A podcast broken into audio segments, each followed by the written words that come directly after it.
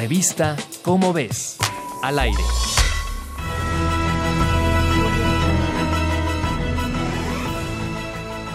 El pasado 14 de septiembre, en el Teatro Sanders de la Universidad Harvard, se celebró una ceremonia muy especial. Estamos hablando de los premios Ig Nobel.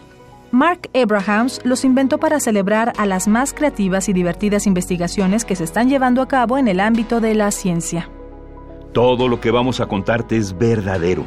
Y aunque en algunos casos la utilidad de estas investigaciones sea difícil de entender, en muchas de ellas se podrían encontrar las semillas de grandes descubrimientos. El premio de dinámica de fluidos fue para Ji Won Han, de la Universidad de Virginia.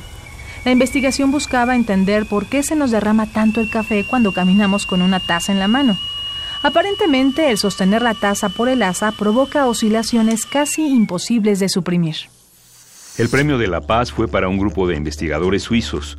Su hallazgo fue descubrir que tocar el didgeridoo, un instrumento australiano, reduce e incluso elimina la intensidad de los ronquidos.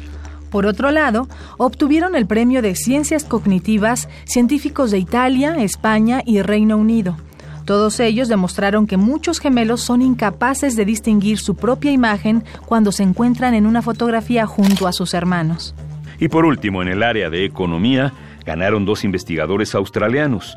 Su experimento consistió en hacer que adictos al juego cargaran a un cocodrilo antes de apostar en máquinas tragamonedas. Así, midieron el efecto de una emoción fuerte en las decisiones que tomaron más adelante estas personas.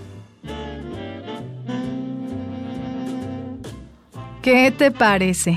Estas fueron solo algunas de las investigaciones que ganaron durante los últimos premios Ig Nobel. Encuentra más información en la revista Cómo ves.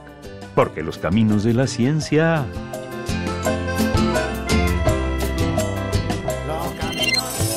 Revista Cómo ves, al aire.